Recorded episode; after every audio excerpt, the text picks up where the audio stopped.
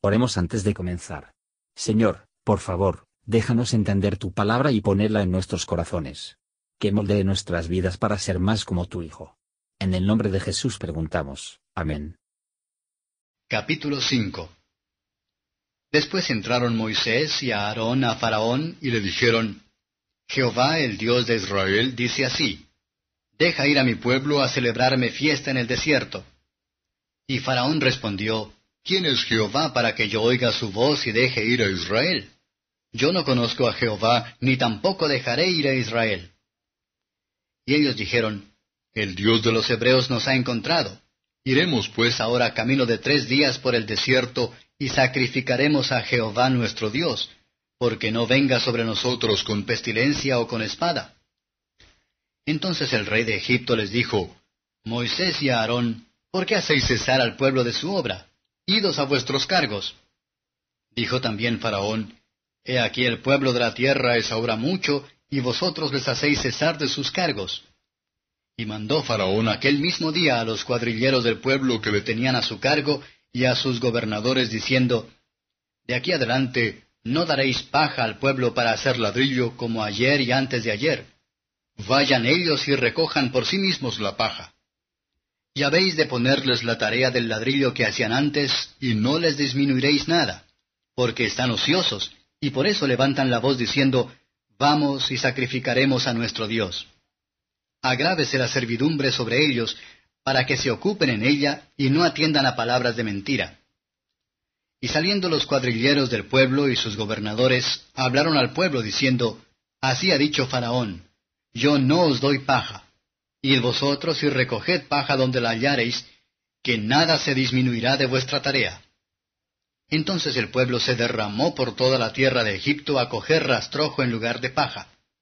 Y los cuadrilleros los apremiaban diciendo, Acabad vuestra obra, la tarea del día en su día, como cuando se os daba paja.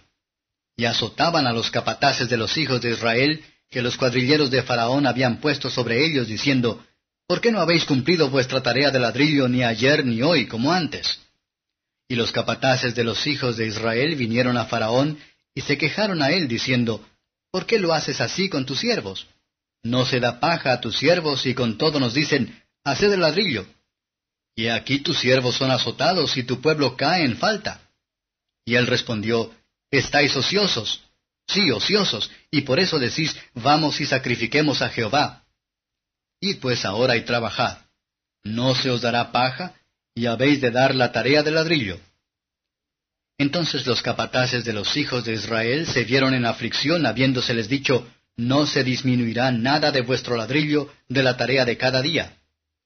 Y encontrando a Moisés y a Aarón, que estaban a la vista de ellos cuando salían de Faraón, dijéronles, Mire Jehová sobre vosotros y juzgue, pues habéis hecho heder nuestro olor delante de Faraón y de sus siervos, dándoles el cuchillo en las manos para que nos maten.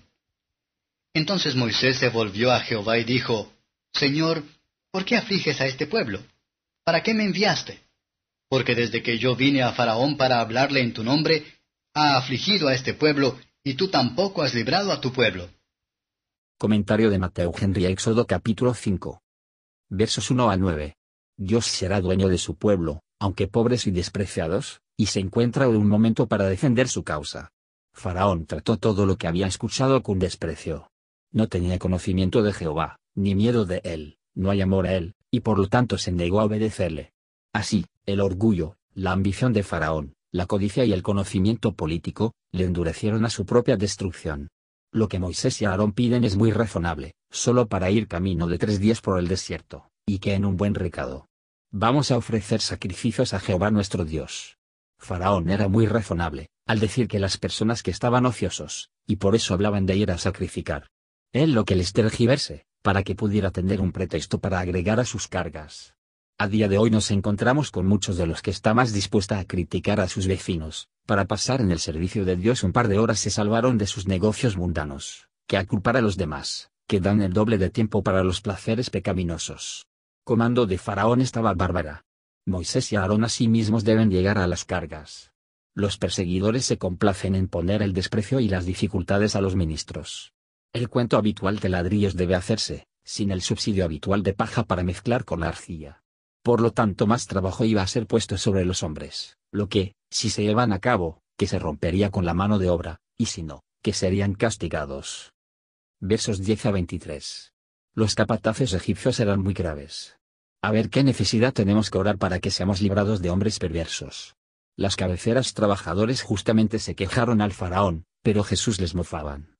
La malicia de Satanás ha representado a menudo el servicio y la adoración de Dios, como en forma de empleo solo para aquellos que no tienen nada más que hacer, y el negocio solo de los ociosos, considerando que es deber de los que están más ocupados en el mundo. Los que son diligentes en hacer sacrificios a Jehová, será, ante Dios, escapar de la condenación del siervo perezoso, aunque los hombres no lo hacen. Los israelitas deberían haber humillado ante Dios, y han tomado para sí la vergüenza de su pecado, pero en lugar de eso, se pelean con los que iban a ser sus libertadores. Moisés volvió al Señor. Él sabía que lo que había dicho y hecho, fue por la dirección de Dios, y por lo tanto atrae a Él.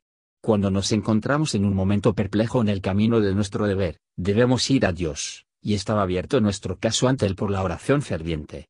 Las decepciones en nuestro trabajo no nos deben conducir de nuestro Dios, pero todavía hay que preguntarse por qué se les envía.